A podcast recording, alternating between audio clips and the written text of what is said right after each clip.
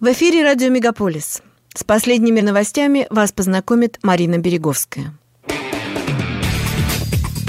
Радио «Мегаполис». Канадские новости.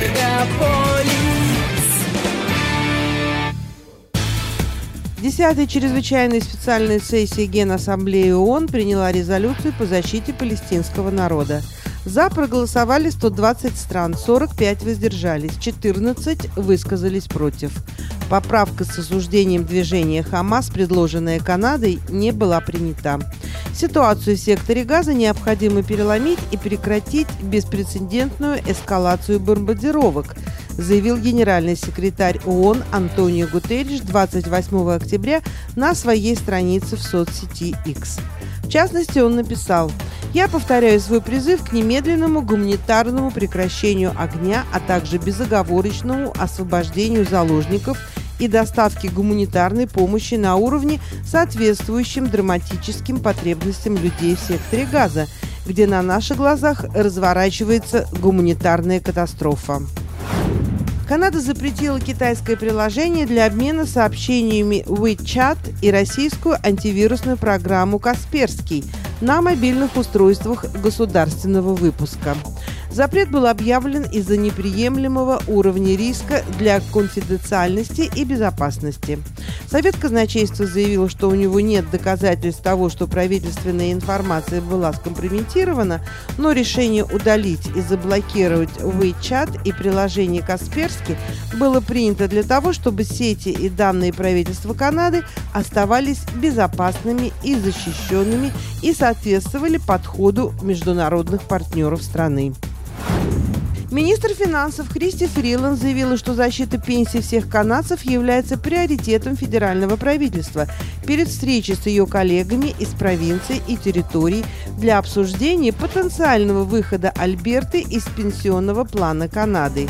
UCP Альберты обдумывает идею выхода из CPP и формирования собственного пенсионного плана с 2020 года, а премьер-министр Дэниэль Смит в последние месяцы предприняла определенные шаги для этого. Согласно закону о пенсионном плане Канады, провинция, желающая выйти из программы, должна провести переговоры с федеральным правительством и прийти к соглашению о том, как это сделать. Анализ LifeWorks, на котором правительство Альберты основывает свои расчеты затрат и выгод для возможного пенсионного плана провинции, показывает, что эта западная провинция будет иметь право на 334 миллиарда долларов, если она выйдет из CPP в 2027 году, что составляет более половины от этой суммы. Общая сумма в федеральном фонде составляет 570 миллиардов долларов.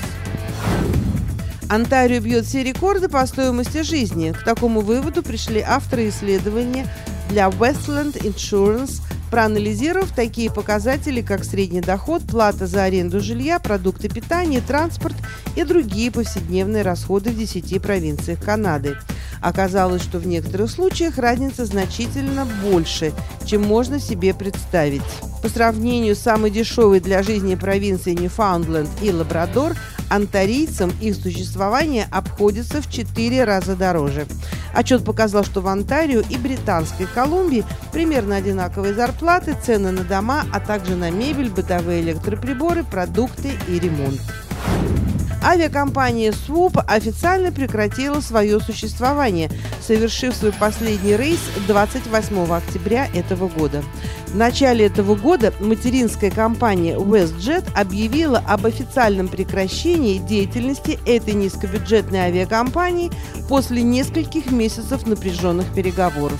Восьмимесячный переговорный процесс завершился в июне этого года ратификацией второго коллективного договора между WestJet и Airline Pilots Association, сертифицированным профсоюзом, представляющим интересы пилотов WestJet и Swoop, который обязывает WestJet включить маршруты и самолеты Swoop в свою деятельность, начиная с ноября этого года. В заявлении WestJet поясняется, что объединение двух авиакомпаний позволило обеспечить еще более доступные цены на авиабилеты в большом количестве городов сети WestJet с привычным для пассажиров обслуживанием. Все 16 самолетов СВУП, 10 Боингов 737-800 и еще 6 737 МАКС-8 передаются в WestJet. Здание в центре Торонто на перекрестке улиц Янг и Блур, которое должно было стать самым высоким в Торонто, может оказаться значительно ниже в результате банкротства застройщика. 85-этажный The One с квартирами кондо, отелем, ресторанами и магазинами должен быть сдан в 2022 году. Но этим планам помешала война с коронавирусом, и сейчас стройка заморожена примерно на уровне 40 этажа. Обитатели Юкона – самые здоровые люди в Канаде. В этом исследовании учитывались такие показатели, как продолжительность жизни, распространенность ожирения и хронических заболеваний, уровень стресса и так далее. Больше всего подвержены стрессу жители Квебека, а самый низкий уровень ожирения в Британской Колумбии. В Онтарио стресс и ожирение оказались довольно высокими, в результате чего эта провинция заняла только четвертое место. Ну а самый нездоровый по сумме всех факторов оказалась Новая Шотландия. Это были канадские новости на радио Мегаполис Торонто, которые для вас провела Марина Береговская. Не переключайтесь.